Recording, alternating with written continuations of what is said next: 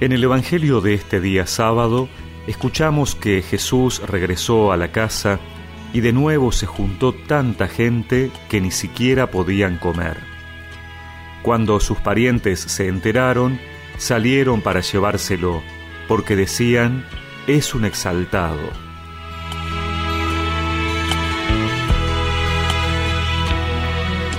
En el breve texto del Evangelio de hoy, se nos describe a Jesús muy ocupado. Vuelve a la casa, al lugar donde seguramente iba a estar más tranquilo y poder descansar. Pero allí se junta tanta gente que ni siquiera podía comer. Es lo que hemos visto en el Evangelio de todos estos días. Jesús en medio de mucha gente. Jesús no se puso en contacto con personas individuales, ni única ni principalmente. Al principio son estas muchedumbres numerosas las que lo rodean.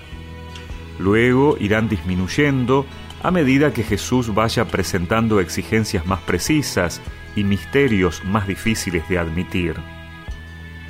Jesús, totalmente entregado a su tarea, absorbido por su trabajo misionero, no tiene tiempo ni para comer, no tiene tiempo ni de pensar en sí mismo.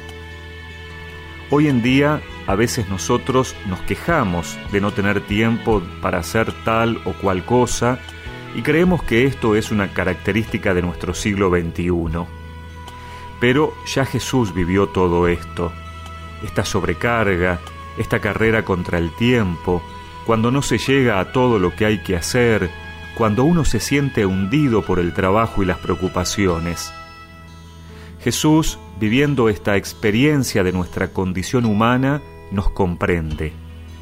Por eso podemos pedirle a Él que nos ayude a salir adelante en nuestras tareas, a guardar el equilibrio, a saber encontrar tiempo para hacer lo esencial, a saber encontrar tiempo para la oración, por ejemplo.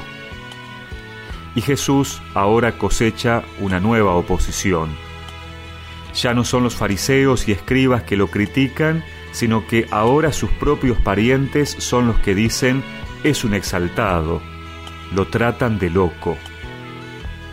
¿Cómo reaccionamos cuando vemos nosotros, por ejemplo, que ciertos miembros de nuestras comunidades o de nuestra familia toman actitudes más comprometidas, más arriesgadas?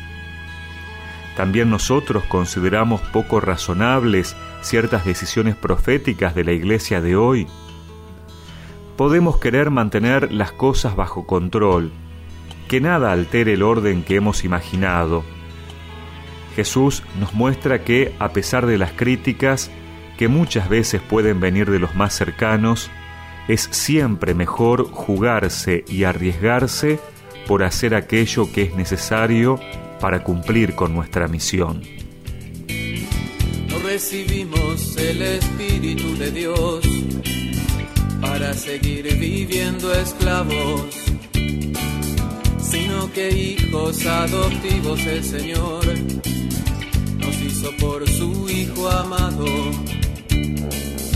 Es el Espíritu quien hoy dice nuestro corazón, no tengan miedo de ser santos a su lado nos llamó y convocados por su amor, todos unidos le cantamos. No tenemos miedo, no, no tenemos miedo, no, no tenemos miedo, no, no tenemos miedo, no. Y recemos juntos esta oración. Señor, Dame la audacia y valentía para comprometerme con mi vida en la misión que me has encomendado. Amén.